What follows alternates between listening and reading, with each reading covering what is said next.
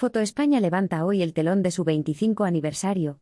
Fotografía documental, paisajismo, nuevos talentos y autores consagrados. Foto España 2022 da este martes el pistoletazo oficial de salida a su 25 edición con una completa programación que incluye más de un centenar de exposiciones y el trabajo de medio millar de artistas y artistas visuales. La ceremonia oficial de inauguración será hoy en el Jardín Botánico de Madrid, y coincidirá con la inauguración del nuevo proyecto de Alberto García Alix, Fantasías en el Prado. Foto España se expande un año más por toda España. A sus sedes habituales de años anteriores en Alcalá de Henares, Madrid, Santander, Valladolid y Zaragoza, se suma cuenta con las propuestas de Luis González Palma y la coreana Kim Soo-ha.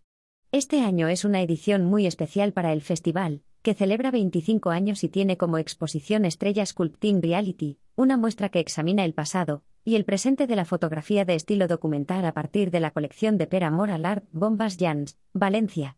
La muestra, inaugurada ayer, está integrada por dos exposiciones en Casa América y Círculo de Bellas Artes, y cuenta con el trabajo de históricos como Walker Evans, Helen Levitt, Cartier-Bresson o Edward Ruscha y con valores nacionales como el trabajo de los españoles Bleda y Rosa.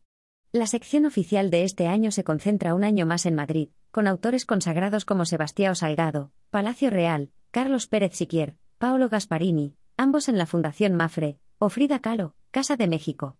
Otros menos conocidos para el gran público son Tina Modotti, Museo Cerralbo, Los Archivos Perdidos de Katy Horna y Margaret Michaelis, Real Academia de Bellas Artes de San Fernando, o Juan Baraja, Museo ICO. Foto España 2022 combina sus exposiciones con una programación paralela que incluye talleres, concursos, encuentros profesionales y convocatorias para público general.